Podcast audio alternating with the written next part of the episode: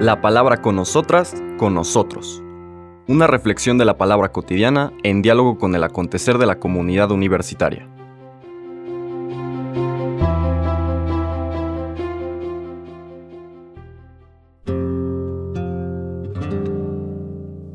Hola, buenos días. Bienvenidas, bienvenidos a la palabra con nosotras, con nosotros. Hoy viernes 22 de septiembre vamos concluyendo esta 34 semana del tiempo ordinario. Eh, volvemos al Evangelio de Lucas después de la pausa que hicimos ayer con la lectura de Mateo para celebrar la fiesta dedicada a ese apóstol y ahora estamos en el capítulo 8 de Lucas, versículos del 1 al 3. Pero para entender esos versículos del 1 al 3, permítanme recordarles que se encuentra en la progresión temática de Lucas entre lo que leímos el miércoles, está este subrayar ante la pregunta expresa de los seguidores de Juan el Bautista, ¿eres tú el que esperábamos o hay que esperar todavía? ¿Eres tú el que había de venir o hay que esperar todavía?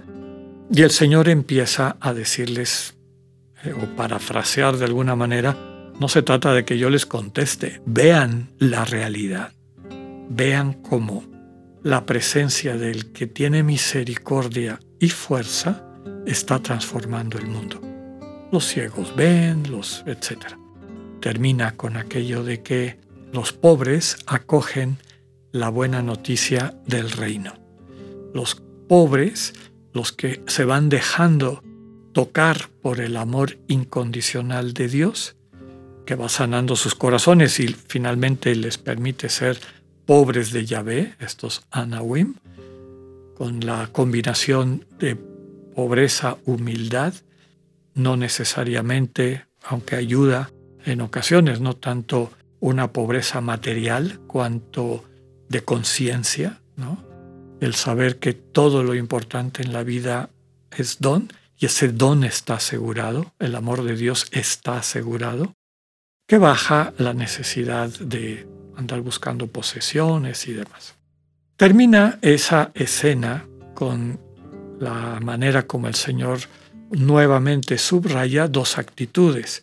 Quienes se abren a esta buena nueva de la posibilidad de una relación de comunión íntima con el Dios que nos ama, o quienes prefieren seguir en su mundo de reglas, de observancias, de perfecciones, etcétera, que finalmente les dejan fuera del proyecto de Dios, con corazones duros y adorando a los ídolos, falsos dioses que su propio corazón endurecido ha fabricado. Para subrayar eso viene el pasaje que no leímos porque tocaba ayer, que leímos el Evangelio de Mateo. Y es aquel un pasaje propio, perdón, del Evangelio de Lucas, que se conoce como el perdón de la mujer pecadora. El contexto es que el Señor Jesús ha sido invitado a un banquete en casa de un fariseo conocido, Simón. El Señor, desde luego, acepta, siempre acepta a toda la gente que le invita a comer refleja con total claridad que el corazón de Dios está abierto para todo ser humano. Y en ese banquete resulta que llega una mujer que rompiendo todas las reglas que se podían pensar y esperar en aquel entonces, se acerca a Jesús y le empieza a bañar los pies con sus lágrimas, después se los seca con sus cabellos y se los unge con un perfume carísimo. Evidentemente era una mujer reconocida en el entorno como pecadora, así dice el texto. No nos dicen qué consistía su pecado, todo lo demás son conjeturas, solo dice que era pecadora. Y el que ha invitado, el anfitrión que ha invitado al Señor Jesús, Simón, en su mente piensa, si este fuera un profeta, sabría qué tipo de mujer lo está tocando y además está dejando tocar por esa mujer, lo cual significa que era ipso facto incurrenda impuro, ¿no? Bueno, ya saben, recuerdan ustedes esta bellísima enseñanza que el Señor Jesús comparte, ¿no?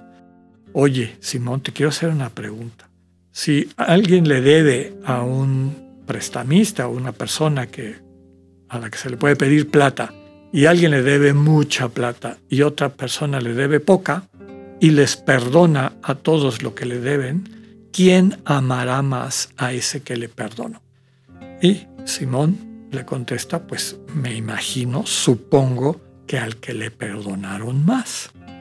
Y sigue el Señor enseñando con, ese, con esa base, con esa parábola de base. ¿no? Dice, ¿ves esta mujer? No dice, no le pone ningún tipo de adjetivo. ¿Ves esta mujer? Y empieza a comparar lo que la mujer ha hecho con Jesús a lo que Simón no hizo con Jesús. Es decir, estas reglas básicas de la hospitalidad, que es muy importante en la ética, en la moral de los pueblos del Medio Oriente, ¿verdad? No me lavaste los pies, lo que es una, digamos, era una práctica básica cuando alguien llega de visita en esos caminos terregosos, pues lavar los pies era una manera de decir bienvenido a tu casa. No me ungiste la cabeza con perfume, otra práctica. Esta mujer me lavó los pies con sus lágrimas, los secó con sus cabellos y me los ungió con un perfume carísimo. Termina diciendo que sus pecados le son perdonados directamente a la mujer porque ha amado mucho. Lo que perdona los pecados es descubrir el amor, el amor de Dios que sana nuestros corazones endurecidos. Pecado y corazón duro y egoísmo son los mismos. El corazón se endurece porque ha sido maltratado, desde luego, porque ha encontrado desamor en vez de amor. Y a lo largo de historias destructivas, pues se va empecinando en eso. Y una de las maneras como ese corazón duro, esa realidad de egoísmo o pecado, se consolida y termina matando a la gente, es curiosamente esta actitud de pues como de observancia religiosa, ¿no? Esta piedad religiosa mal entendida, que no tiene nada que ver con la verdadera religión, que es vivir en comunión con el Dios que es fuente de amor, que nos lleva a ser fuente de amor para nuestros hermanos y hermanas. Y eso solamente por la sensibilidad que recuperamos al ser sanados por el amor de Dios. Este texto nos subraya que no es el cumplimiento riguroso de la ley, ni las privaciones, ni la separación que pretenden vivir los perfectos, lo que nos asegura la salvación. Es vivir a la manera de Dios, descubrir el amor, dejar que ese amor perdone, sane nuestros pecados. Y termina esta escena con el inicio del capítulo 8, la lectura de hoy, versículos del 1 al 3, que dice, En aquel tiempo Jesús comenzó a recorrer ciudades y poblados, predicando la buena nueva del reino de Dios. Lo acompañaban los doce y algunas mujeres que habían sido libradas de espíritus malignos y curadas de varias enfermedades.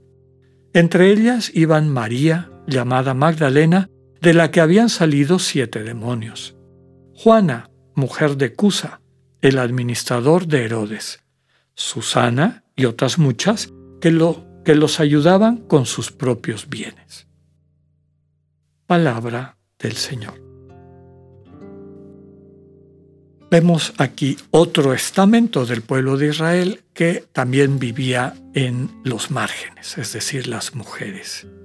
Aquí claramente dice que acompañaban a Jesús los doce y algunas mujeres, de las cuales eh, acabamos de escuchar varios nombres.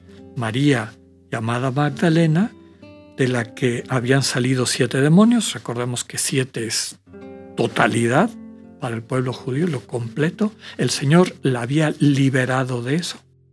Y otras mujeres cuyos nombres están aquí presentes. En Jesús la práctica generalizada de la exclusión de la mujer, de verla como un ser humano de segundo nivel, se rompe y como en otras enseñanzas del Señor Jesús, vuelve él a la ley original, al texto del Génesis, en el capítulo 1, 27, cuando después de que Dios declara que va a crear al ser humano a su imagen y semejanza, subraya que esa imagen y semejanza implica al hombre y a la mujer. Dios los creó, lo creó, singular, al ser humano, a su imagen y semejanza lo creó, hombre y mujer lo creó. Llama la atención que es después de la caída cuando empiezan estas separaciones, estas maneras distorsionadas de vernos en mutualidad. Que el Señor nos permita dar este paso para dejarnos sanar, para convertirnos en promotores del proyecto de Dios, centrado en el amor que forma comunión. Que tengan un buen día, Dios con ustedes.